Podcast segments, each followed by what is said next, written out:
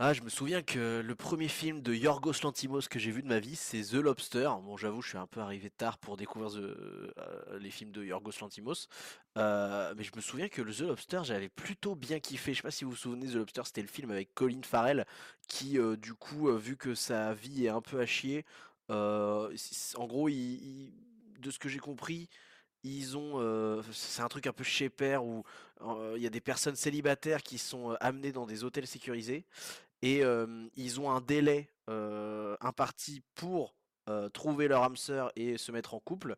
Et si jamais ils sont pas capables de se mettre en couple, et ben ils sont transformés en animal et c'est eux qui choisissent l'animal qui, dans lequel ils veulent se transformer. Et Colin Farrell, qui est l'acteur principal, veut se transformer en homard si jamais il en est obligé. Et c'est dans un espèce de monde alternatif dans lequel les gens n'ont pas vraiment le droit d'être célibataires au-delà d'un certain âge parce que il faut que l'humanité soit, soit productive et fasse des enfants. Et je me souviens que j'avais plutôt bien apprécié, même si c'était très perché et qu'il y avait beaucoup de choses qui étaient assez, assez floues et assez perturbantes. J'avais eu la sensation d'avoir bien aimé, mais j'ai pas eu l'occasion de remettre le nez dans du Yorgos Lanthimos depuis The Lobster. Du coup, bah, je suis allé voir Pauvre créature avec l'impression de, je sais pas si vous voyez, de, de retrouver un très vieil ami, mais que t'as pas vu depuis tellement longtemps et à qui t'as pas parlé depuis tellement longtemps que t'as quand même un doute si ça va être aussi kiffant qu'à l'époque où vous traîniez ensemble, tu vois. Bah c'est un peu ça la sensation que j'ai euh, euh, avant de voir ce film. Et du coup, bah, je vais vous raconter un petit peu ce qui s'est passé quand je suis allé voir Pauvre créature. Allez, moteur. Vite, vite, il y a le soleil qui va sortir, mes enfants. Allez, moteur Vas-y, vas-y, Jean-Pierre. Bonjour à tous et à toutes et bienvenue dans un nouvel épisode de la Grande Toile. Aujourd'hui, un épisode sur, comme je l'ai dit, mon retour dans le cinéma de Yorgos Lanthimos. Euh, un retour qui est assez euh, succinct, on va dire, puisque la dernière fois c'est- que j'ai vu du Yorgos Lanthimos, c'était en 2015, donc j'étais beaucoup plus jeune, beaucoup plus euh, naïf et beaucoup moins, euh, euh, je pense, beaucoup moins préparé au cinéma un peu arty conceptuel par rapport à maintenant. Donc euh, je pense que c'est aussi ce qui explique euh, le fait que j'ai un avis euh, assez différent sur la manière de faire du cinéma de Yorgos Lanthimos par rapport à l'époque de The Lobster. Yorgos Lanthimos il revient et c'était très attendu et il y a eu beaucoup de communication autour avec un film avec pas n'importe qui puisqu'on a quand même Emma Stone au casting, on a Mark Ruffalo, on a Willem Dafoe et il revient avec un film à concept très fort, je vais vous raconter l'histoire, elle est assez folle, avec le film Pauvre créature, Poor Things en anglais, euh, qui, comme je l'ai dit, du coup, était très attendu par euh, tout un game de la cinéphilie euh, dans le monde, hein, de manière générale, parce que quand même, Yorgos Lanthimos, c'est un, c'est un, en fait, c'est marrant parce que c'est vraiment, il fait partie de ces réalisateurs qui ont, qui ont des concepts très forts et très perchés, mais qui, pour autant, ont un nom qui euh, est devenu quasiment de l'ordre du de, de- de la culture populaire tellement euh, il, est, euh, il est super connu dans le cinéma. Même si vous avez jamais vu du Yorgos Lanthimos, je pense que la sonorité de son nom doit vous dire quelque chose quand des gens ont parlé cinéma autour de vous. Et, et pour ça, c'est assez fou par rapport à ce qu'il fait, qui est quand même pas toujours très accessible. Et donc, comme je disais, moi, quand j'avais vu The Lobster, donc il y a 7 ans maintenant, un truc comme ça, facile, 7-8 ans, je pense, bah, j'étais beaucoup plus jeune, beaucoup plus naïf sur le cinéma, etc. Et, et du coup, j'avais apprécié ce que j'avais vu, mais j'avais pas vraiment très bien compris. Du coup, j'avais quand même un peu cette espèce de, de, de, de petit kiff, mais en même temps, de ce côté, je sais pas si j'ai envie d'y retourner non plus, parce qu'il y a quand même un côté un peu long et chiant que je comprends pas et un peu abstrait. euh, qui me laisse un peu euh, sur, le, sur le banc de touche quoi. Et donc là quand je suis allé voir Pauvre créature vraiment je ne savais pas plus du tout à quelle sauce j'allais être mangé parce que d'un côté les bandes annonces que j'ai dû subir parce que j'essaye de fuir les bandes annonces mais malheureusement quand tu vas au cinéma tout le temps comme je le fais bah tu tapes les bandes annonces en début de, film et du coup bah, c'est compliqué de les esquiver moi j'essaye de garder mon casque euh, sur les oreilles pour écouter des podcasts et tout euh, ou ce genre de choses. Mais euh, des fois bah forcément il y a forcément une bande annonce qui glisse et je vois une partie de la bande annonce et pour le coup bah le cara design des personnages le concept comment la bande annonce était tournée euh, il y avait un côté un peu Burtonesque et on va y revenir qui du coup m'attirait beaucoup parce que bah je suis je suis assez attaché à, à- à- au cinéma de Tim Burton et en particulier euh, la grande époque de Tim Burton un peu son âge d'or. Et là je, je retrouvais un peu ce côté là et, euh, et au final, je me suis pas trompé parce que évidemment, euh, l'ambiance de Pauvre créature est assez incroyable. pour vous remettre l'histoire, grosso modo, c'est dans un univers qui est plus ou moins le Londres du 19e siècle, on va dire. fin du 19e, tu vois, je dirais les années 1890 peut-être, ou peut-être peut-être un peu après, je sais pas, peut-être... Non, ouais, non, j'allais dire début du 20e, mais je suis même pas sûr. Peut-être plus fin du 19e.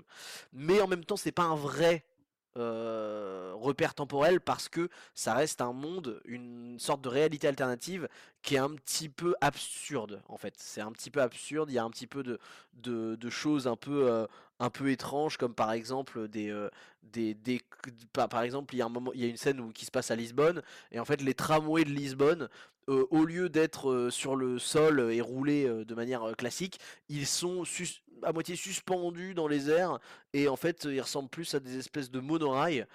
monorail. À chaque fois que je dis le mot monorail, j'entends la chanson dans Les Simpsons avec l'épisode sur le monorail dans ma tête. Ça me tue de rien. Je, vais pas la chanter parce que sinon ça va être une catastrophe. Et, donc voilà. Et, et, en fait on se rend compte que l'univers est un peu une sorte de réalité alternative complètement perchée de notre monde euh, dans les années donc 1870, 1880, je dirais, euh, dans ces eaux-là. Et donc, euh, nous rencontrons le personnage de Willem Dafoe, qui est donc scarifié sur le visage, etc. Il a une gueule de, on dirait une espèce de bossu et en même temps de mec qui a été qui a été découpé sur le visage et en fait il a des il a des cicatrices partout, etc. Et en fait, il s'avère que c'est un scientifique, un docteur, qui est un savant, ce qu'on pourrait un peu appeler le savant fou dans l'archétype du, personnage. Et pourquoi savant fou? Parce qu'en fait, chez lui, il réalise des, bah, des expériences, notamment des expériences sur des êtres vivants. Par exemple, on verra apparaître des poules avec des têtes de chiens par exemple, d'autres animaux un peu chimères comme ça qu'il a réussi à, faire vivre avec deux parties différentes l'un de l'autre. Et, et notamment, parmi toutes ces espèces de petites créations qu'il a fait avec des expériences pas forcément très moralement justes sur les expériences sur les êtres vivants, eh bien il y a une femme qui a donc qui est donc interprétée par Emma Stone, qui a une petite trentaine d'années et qui en fait se comporte de manière assez étrange puisque elle a la motricité et le et l'intelligence d'un enfant de 5 ans en gros hein, même peut-être moins. Et, et, donc on découvre ce, ce, personnage de scientifique qui du coup clairement et là on va on va on va tout de suite remettre les bases on est clairement sur une sorte de réinterprétation du mythe de Frankenstein hein, grosso modo puisque bah on est sur le fait de redonner la vie ou en tout cas jouer avec la vie d'un corps et d'un être vivant et avoir ce côté un peu se prendre pour Dieu. Hein. c'est un thème qui a été énormément abordé dans, dans l'art de manière générale, le fait que l'homme se prenne pour Dieu en manipulant la vie, en manipulant le, les êtres vivants et en, redonnant de la vie à certains corps, etc. puisque en fait c'est ce que fait un peu à longueur de temps ce professeur William joué par William Dafoe qui est assez étrange. Et en fait, ce qui est assez fou, c'est que par contre, contrairement au mythe de Frankenstein, où c'est donc c'est un peu un espèce de paria, enfin, le professeur est à, moitié, comment dire, il est à moitié quand même craint et, et, pas forcément respecté pour ce genre de d'expérience, puisque par exemple il, est vraiment dépeint comme un espèce de savant fou dans le film Frankenstein qui a été adapté du livre. il, y a cette scène mythique que vous voyez peut-être tous où il crie He's alive, He's alive et il rit de manière assez, assez étrange et en fait on comprend que voilà le, personnage de ce professeur est, est, dépeint de manière à dire ce mec est complètement fou et c'est un danger quoi. Et en fait là, dans, ce, dans cette version du mythe, dans Poor Things, donc pauvre créature, eh bien Willem Dafoe, le professeur, est en fait très respecté dans la société londonienne. Il est très respecté, il est très inséré, il va régulièrement faire des cours à l'université sur des cadavres, sur des corps, et il a toute une troupe d'étudiants qui l'admirent pour son savoir et sa, connaissance sur les, sur les domaines. Et notamment, il y a un personnage qui va devenir son assistant, qui est particulièrement passionné par ce que ce professeur lui inculque, et cet assistant va venir chez lui à son domicile pour s'occuper de Emma Stone, donc cette espèce de créature issue d'un corps de femme adulte qui, à l'intérieur, euh, se comporte comme un enfant, et etc., etc. donc là, évidemment, toute une partie un petit peu morale va s'engranger sur bah, comment a-t-il pu oser faire ça, manipuler des corps humains et puis les, les, les modifier d'une manière aussi, aussi étrange, etc. Et donc va s'enchaîner toute une sorte de, à la fois de mystère sur le passé de ce corps de femme qui du coup on le, comprend assez rapidement a eu une vie auparavant. En fait, c'est même la, c'est même l'introduction du film en fait en réalité. Et, donc forcément, il y a tout ce mystère-là qui s'engrange. Il y a et il y a aussi une autre phase qui est la phase principale du film, c'est l'envie d'aventure et de découverte du personnage d'Emma Stone, donc de cette espèce de femme cadavre qui a été réanimée et qui se comporte comme un enfant. Et en fait, assez rapidement dans le film, elle va commencer à explorer son, bah, son, son environnement, donc tout, d'abord en essayant de d'explorer autour de chez elle, etc. Et en fait, elle va grandir un peu comme une sorte de crise d'ado, et elle va commencer à avoir de plus en plus envie de découverte, jusqu'à finalement partir de manière assez impromptue de la maison de son créateur et partir découvrir le monde. Et après, l'essentiel du film, c'est on découvre un peu bah, cette, cette aventure de cette espèce de femme euh, enfant qui redécouvre le monde, qui va essayer de s'y intégrer alors qu'elle a des codes et des comportements qui sont complètement à côté de la plaque, parce que évidemment elle a été enfermée euh, dans, euh, dans, un espèce de laboratoire avec son seul, comme, comme seul ami le professeur, et donc elle n'a pas forcément les codes de la société, elle n'a pas forcément l'intellect assez élevé pour bah, pour comprendre ce qui se passe autour d'elle, etc. Mais elle part à l'aventure et donc elle va explorer l'Europe notamment. Elle va partir à Lisbonne en premier lieu, puis ensuite elle va partir, euh, elle va s'arrêter à Alexandrie, elle va aller en Grèce, ensuite elle va revenir à Paris, ensuite elle va repartir à Londres. Enfin voilà, il va y avoir tout un circuit et évidemment, il lui arrive toutes sortes de péripéties sur ce circuit. Et cet euh, appel à l'aventure va être initié par le personnage de Marc Ruffalo, qui joue euh, le personnage de l'avocat de ce professeur, qui va en fait euh, plus ou moins tomber amoureux de cette femme qui, il l'a bien compris, est assez naïve et assez manipulable. Et en fait, il va essayer de la séduire et de l'emmener en voyage avec lui pour bah, tout simplement qu'elle lui appartienne et qu'il puisse entre guillemets en profiter quoi. Voilà grosso modo l'histoire de, pauvres créatures sans vouloir vous spoiler. Hein. je, ne rentre pas dans les, euh, révélations qu'on aura euh, dans le film. Et donc pour parler plus précisément de qu'est-ce que ça c'est en substance ce film, euh, d'abord je vais commencer sur la mise en scène. La mise en scène est grosso modo basée en deux étapes un peu différentes. La première étape ça va être vraiment la partie introductive du film qui est entièrement en noir et blanc. Ce qui peut paraître un petit peu étrange comme choix parce que du coup la deuxième partie sera en couleur. Euh, mais cette première partie introductive qui est plus courte, euh, elle rend, j'ai l'impression qu'elle rend justement hommage à ce que je vous expliquais sur bah, le, notamment la, reprise du mythe de Frankenstein qui avait déjà été adapté au cinéma et qui est une adaptation qui est en noir et blanc. Et on retrouve vraiment tous les codes du cinéma hollywoodien euh, à l'époque où tout était tourné dans des faux studios.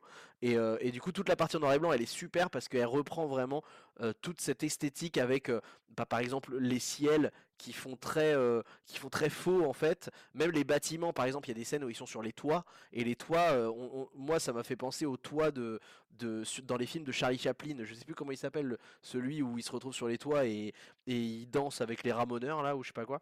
Euh, mais non ça c'est dans Mary Poppins je te, je te dis une connerie. Non merde il y en a un avec où ils sont sur des toits avec Charlie Chaplin et je ne sais plus c'est lequel Putain, je vais pas le retrouver. Bref, mais voilà, dans, l'esthétique, il y a un peu ce côté euh, reprendre toute l'esthétique des films d'époque et euh, même avoir ce côté un peu faux, un peu carton-pâte des vieux studios de l'époque euh, qui du coup sont des décors un peu un peu fait maison. Alors c'est quand même très modernisé, hein, bien sûr, ça, ça reste notamment les intérieurs de la maison sont quand même très modernisés et, quand même très crédibles, hein, on va pas se mentir. Moi, je me suis régalé à découvrir les espèces de d'aberrations de, de, cet univers parce que je vous ai parlé du, du chien, euh, enfin du coq à tête de chien qui se balade dans la maison, etc. Euh, mais il y a plein d'autres idées comme ça qui fourmillent dans, dans l'univers, notamment du, du, professeur, mais pas que. Puisque en fait, même en dehors dans le monde, l'espèce de, de, chimérisation de tout est assez euh, banale. Par exemple, les calèches ne sont pas vraiment des calèches, en fait c'est des espèces de vieilles voitures avec un moteur à l'arrière. Et en fait pour les diriger, il y a c'est une voiture à tête de cheval. Et pour le diriger, en fait le, cocher tire sur la sur les rênes comme s'il il conduisait un cheval, sauf qu'en réalité il n'y a pas vraiment de cheval, c'est juste une tête de cheval qui dépasse du capot d'une voiture. Euh, et, la voiture en plus elle ressemble à une calèche en fait. Et, euh, à l'avant de cette calèche il y a juste la tête du cheval qui dépasse, comme si c'était une, chimère entre une calèche et un cheval, avec un moteur, euh, mais un moteur des années, tu vois, 1870 à l'arrière quoi.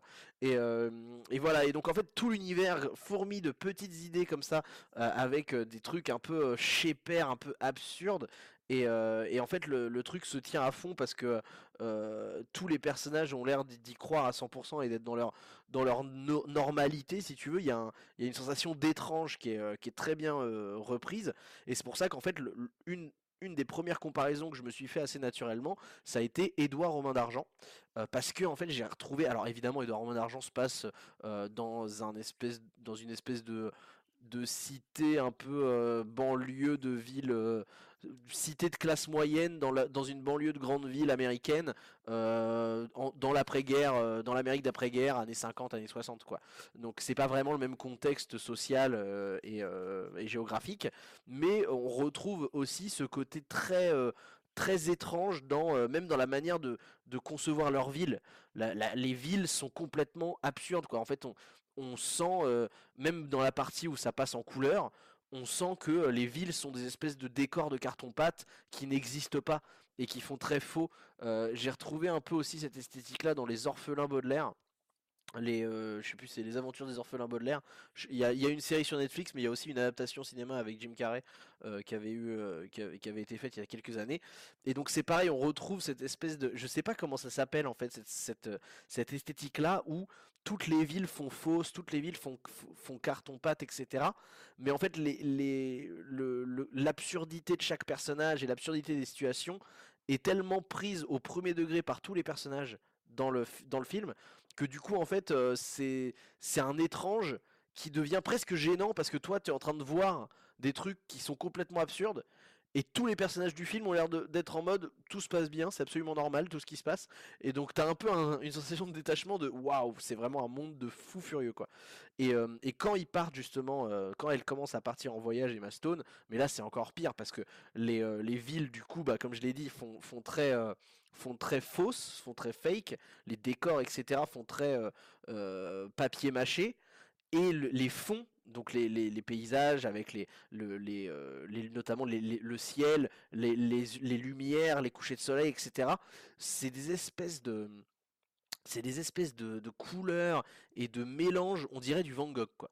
On dirait des, paysages d'un d'un tableau de Van Gogh, c'est super, euh, c'est très esthétique, hein, mais c'est super absurde, abstrait, tout est assez, assez peu clair. Et il y a même des moments où la caméra va carrément, par exemple, filmer en, en plan serré un, visage, et en fait, tout autour du visage, il va y avoir un flou, mais c'est pas un flou euh, gaussien classique, c'est un flou qui va mélanger les couleurs du, du fond et créer justement cette espèce d'effet Van Gogh, cette espèce d'effet, euh, je sais pas trop si c'est de l'impressionnisme ou du, du surréalisme, c'est un peu des deux j'ai l'impression, et, en fait j'avais beaucoup ces sensations là sur beaucoup de plans, ce qui rend, le, ce qui rend les, chaque plan assez, enfin notamment les plans où ils sont dans, dans, les extérieurs, qui sont pas vraiment des vrais extérieurs d'ailleurs, mais, mais chaque plan sur les extérieurs te, te, fait penser à une sorte de, de peinture, mais vraiment pas une peinture, tu vois, réaliste. Hein. c'est vraiment une, une, peinture surréaliste ou impressionniste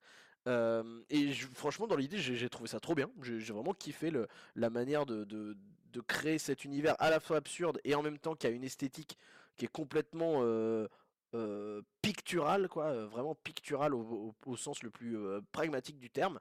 Et en fait, d'ailleurs, le, générique de fin te présente plein de, peintures. Alors, encore une fois, je sais pas si je suis pas un grand expert dans les mouvements de peinture et mouvements artistiques euh, euh, au niveau graphique, etc. Euh, je crois que c'est soit du surréalisme, soit de l'impressionnisme. Peut-être qu'il y avait un peu des deux même, je sais plus exactement. Mais, mais en fait, du coup, le, générique de fin du film est rempli de justement de, de, de, de, photos, enfin de, ouais, de photos, de, de, de peintures qui sont des peintures type surréaliste impressionniste. Donc je pense que c'est ça aussi la grosse influence que, que Yorgos Lantimos a eu sur, ce, sur cette esthétique-là.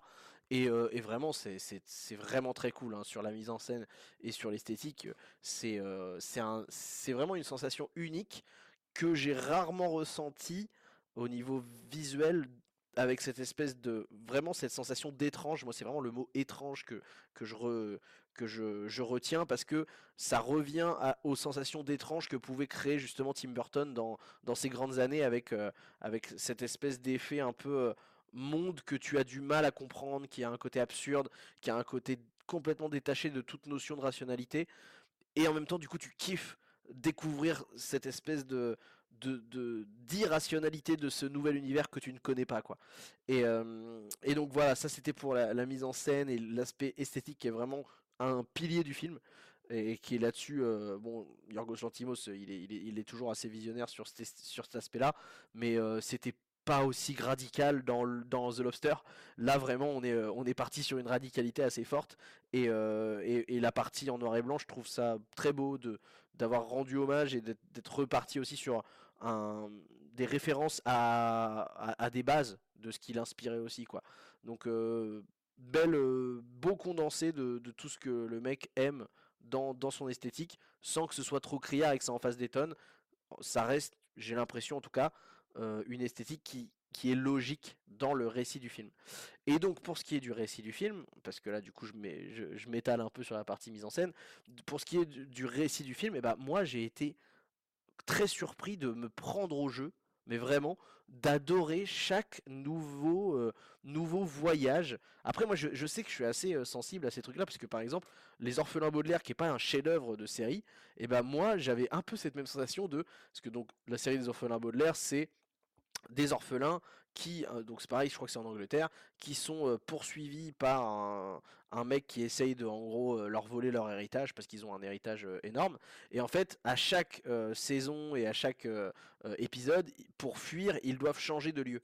Et à chaque fois qu'ils changent de lieu il y a un nouveau bah, un nouveau cadre une nouvelle des, nouveaux personnages qui ont tous des, des, caractères très très radicaux très étranges et en fait on se régale à chaque fois de découvrir ces nouveaux personnages et, comment ils fonctionnent et, leur côté complètement absurde et, étrange et là, bah, c'est exactement pareil. À chaque fois qu'elle change de ville, à chaque fois qu'elle part, on se régale de, de voir bah, avec quel personnage elle va tomber encore et, et quelle connerie elle va faire parce que euh, le film est très drôle. Et ça, c'est un vrai, un, vrai élément important euh, à retenir pour, pour ceux qui veulent se faire une idée de, de ce que c'est avant d'aller le voir. C'est un film qui est vraiment drôle. Il y a vraiment des scènes qui sont complètement absurdes parce que Emma Stone est complètement à côté de la plaque et fait n'importe quoi de par son, son, son personnage qui a été complètement créé de A à Z par, euh, par euh, le professeur et qui du coup bah, se comporte assez euh, étrangement en société.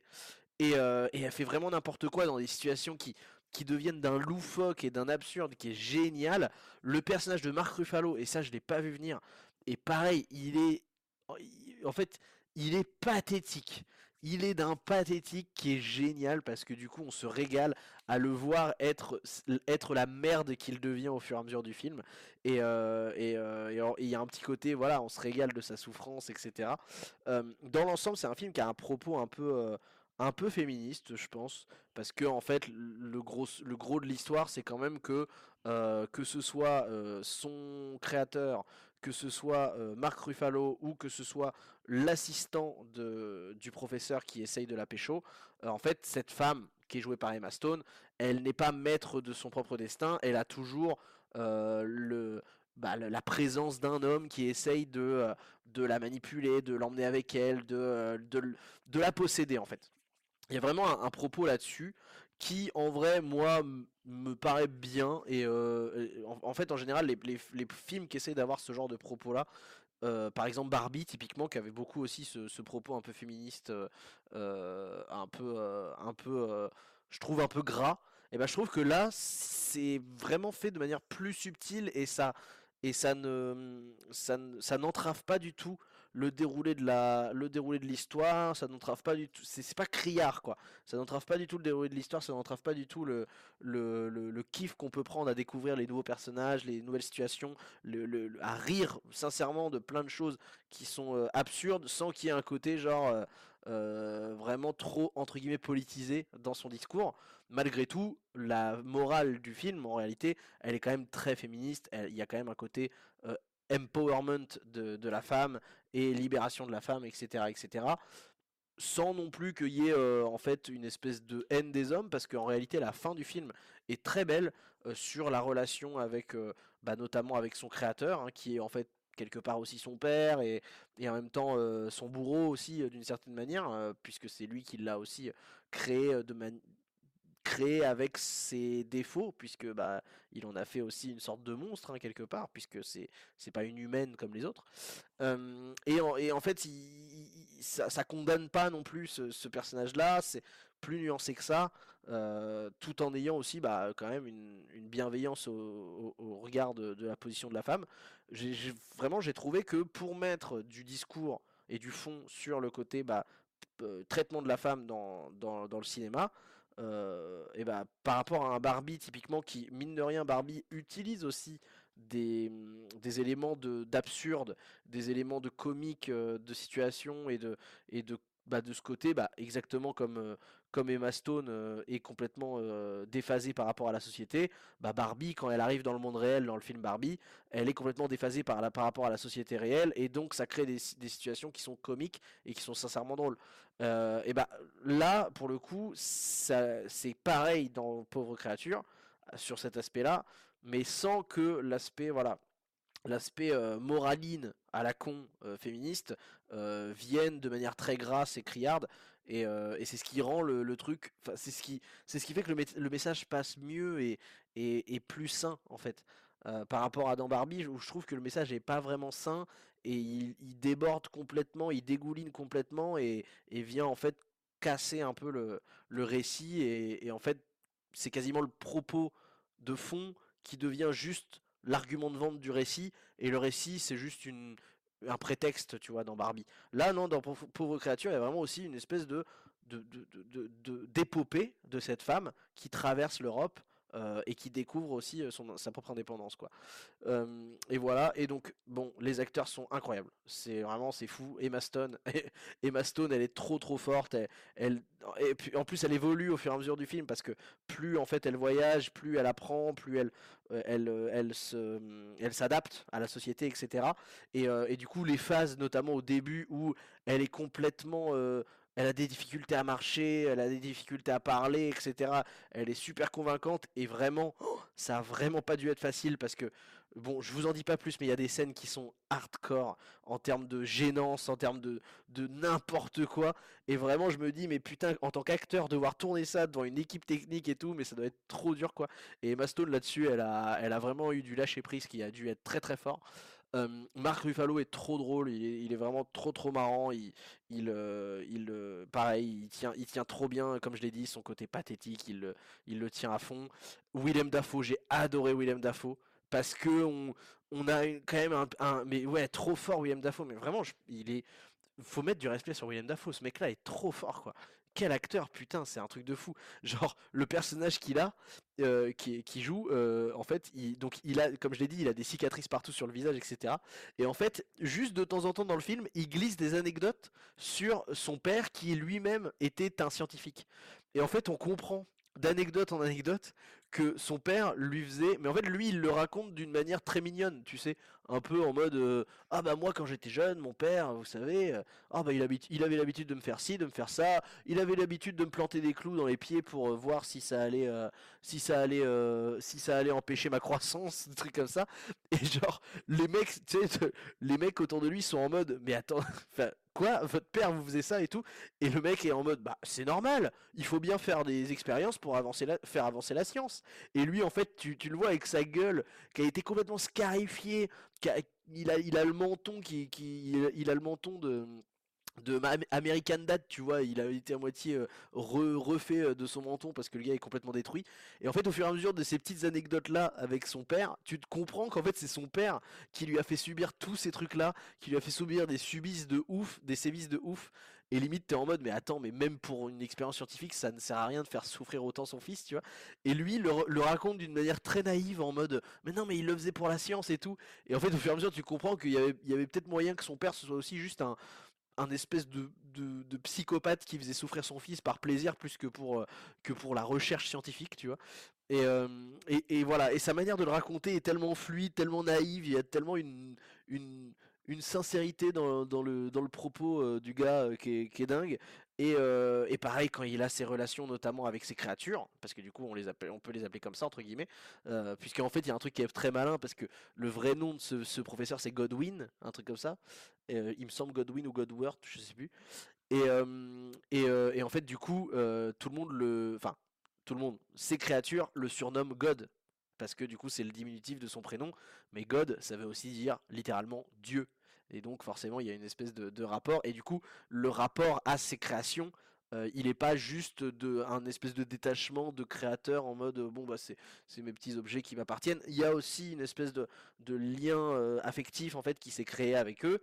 Euh, et, qui est vraiment touchant quoi. Et notamment sur la fin du film, il devient ce personnage de professeur un peu un peu barré devient quand même assez touchant quoi donc voilà, dans, l'ensemble, je pense que c'est à peu près tout ça. Je pense que les gros points forts du film, parce que le récit est assez, est assez traditionnel entre guillemets, ça reste une, une épopée un peu euh, d'adolescente qui vient, qui va découvrir la vie et qui va traverser des, des, euh, difficultés pour euh, ensuite grandir intellectuellement et moralement. C'est un, voilà, c'est un, un, pattern de, de scénario qui est assez classique d'une certaine manière, mais en fait comment c'est fait de par, comme je l'ai dit, la mise en scène qui, qui a vraiment sa propre direction artistique qui est assez unique et, euh, vraiment ça, tranche complètement avec ce qu'on a l'habitude de voir. Et ça fait du bien dans un monde où Tim Burton est essoufflé depuis très longtemps et ne sait plus créer des ambiances aussi bonnes euh, dans l'étrange.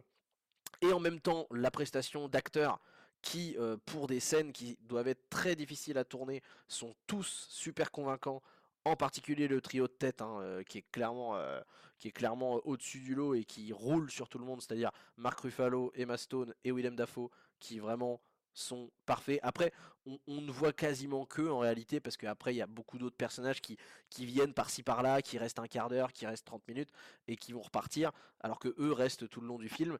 Et, euh, et pour le coup, ils sont, voilà, ils sont, ils, sont parfaits quoi. Il y a a pas à chier.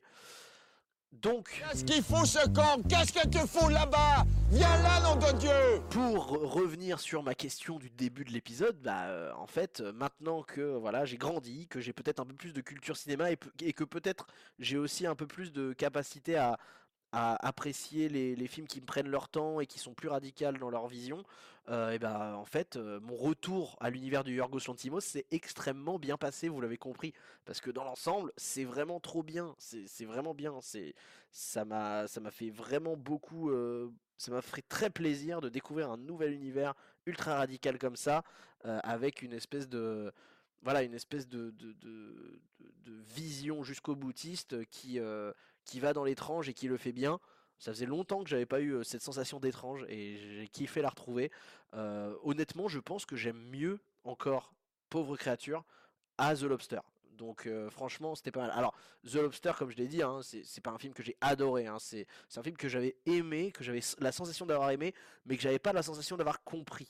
Et, et, je sais que des fois, il faut se détacher aussi de la compréhension que tu as d'un film.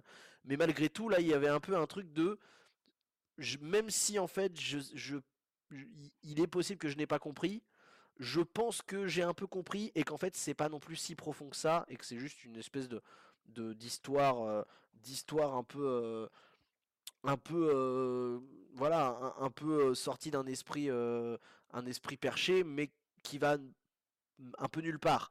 Là, je trouve que pauvre créature, bah, en fait, c'est complètement perché aussi, mais ça va quelque part, quoi.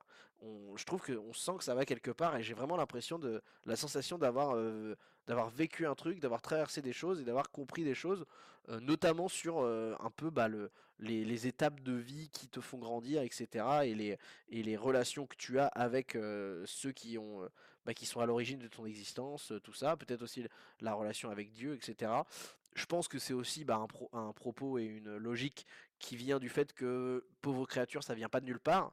Le mythe de Frankenstein a bien posé des bonnes bases sur lesquelles il s'est bien reposé et il en fait une réécriture qui est complètement différente, qui va chercher une autre vision et une autre proposition, tout en respectant les codes que ça avait posés à la base. Donc, franchement, Yorgos, bien joué. Je pense que c'est bah, c'est une très grande réussite pour moi.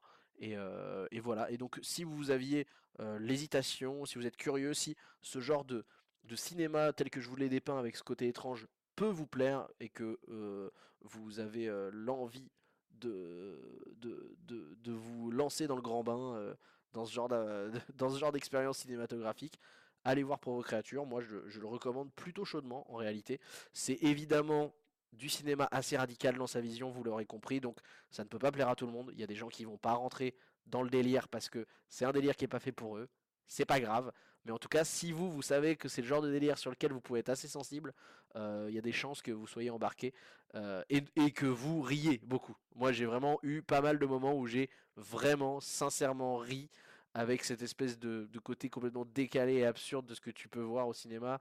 Et, sur grand écran dans une salle, il y a des scènes où tu fais waouh, mais qu'est-ce qu'on est en train de regarder là? On est vraiment 50 à regarder ça sur un écran géant, c'est fou. Mais voilà, c'est aussi ça la beauté du cinéma, de, ce genre de scènes qui peuvent être assez absurdes, auxquelles tu n'aurais jamais cru assister, et des fois tu y assistes, euh, avec 50 inconnus euh, dans une salle, euh, une salle sombre. Voilà. Bref, vous l'avez compris, c'était super. Euh, je vous conseille d'aller voir ça. Merci d'avoir écouté cet épisode jusqu'ici.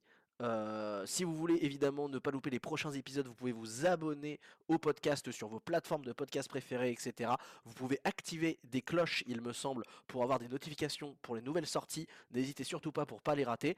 Vous pouvez surtout, et ça je vous le demande, je l'exige même, je vois qu'il y en a quelques-uns qui l'ont fait là, il y, a, y a, quelques personnes qui ont pris l'habitude de mettre des notes au podcast pour nous soutenir. Vous pouvez le faire sur Apple Music, euh, sur Apple Podcast, vous pouvez le faire sur Spotify, vous pouvez le faire un petit peu partout. Alors allez mettre une bonne note sur le podcast pour nous soutenir. Si vous écoutez ce podcast depuis quelques temps maintenant et que vous l'avez toujours pas fait, bah, faites-le, ça va vraiment beaucoup nous aider pour le référencement sur les Spotify et autres, mais aussi bah, pour euh, faire comprendre aux petits nouveaux qui découvrent le concept que bah, ça vaut le coup de cliquer sur un épisode et l'écouter. Voilà. Merci à tous d'être restés jusque là. Euh, si vous voulez discuter cinéma comme d'habitude, euh, vous pouvez nous envoyer un DM sur Instagram creativebureau.co pour discuter ou nous proposer des films ou même si vous voulez faire des, films avec nous et les traiter dans un épisode en, en tant qu'invité de, de la grande toile, il n'y a pas de souci. Vous pouvez vous nous envoyer un DM et on en discute. Bref, cet épisode est déjà beaucoup trop long. Je vous remercie, à la prochaine. Ciao ciao. Je vous présente Bella. Bella, je te présente Monsieur McCandles. Bonjour, Bella. Hmm. Oh C'est un sujet d'étude. Bonsoir. Son cerveau et son corps ne sont pas tout à fait en adéquation. Mais elle réalise des progrès à une vitesse qui dépasse l'entendement.